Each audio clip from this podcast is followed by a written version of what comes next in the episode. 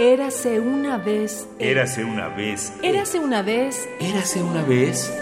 Eras.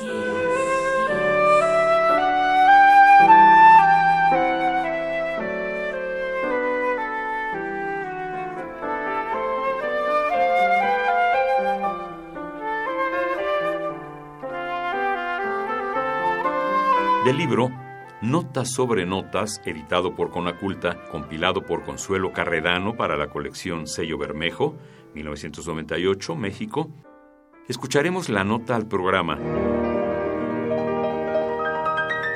Concierto para piano número 5 en mi bemol mayor, opus 73, Emperador, de Beethoven.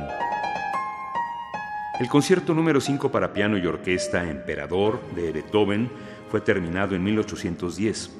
Su primera ejecución tuvo lugar en Leipzig en 1811.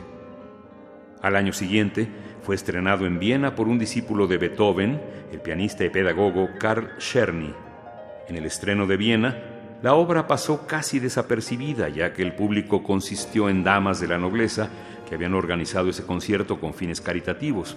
Pero muy pronto se hizo muy popular, especialmente cuando a algún admirador desconocido se le ocurrió ponerle el sobrenombre de El Emperador. Este título habría irritado probablemente a Beethoven, pero las dimensiones, lo brillante y la grandilocuencia del concierto lo han justificado para el público hasta la fecha. Las dos cualidades sobresalientes de El Emperador son la amplitud y el vigor, y sus proporciones ya están definidas desde los primeros tres acordes. Después de una introducción como esta, nada que no fuese el monumental aliento beethoveniano podría cumplir con esa promesa. Pero en este concierto no todo es vigor y brillantez. El segundo movimiento, un sereno y sublime adagio, iniciado con las cuerdas en sordina, es tan inolvidable como el primero y el último. En el primer movimiento, Beethoven abandona una práctica usual hasta entonces. La cadencia del solista ya no queda a la elección de éste, sino que está apuntada como parte insustituible de la partitura. Con este concierto Beethoven también termina la transformación del concierto clásico en un género que el romanticismo explotará con fruición.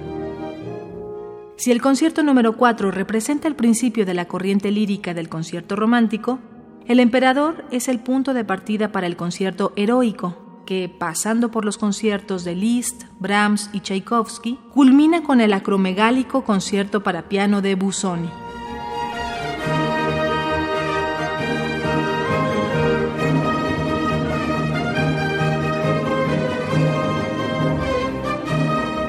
Radio UNAM, Experiencia Sonora.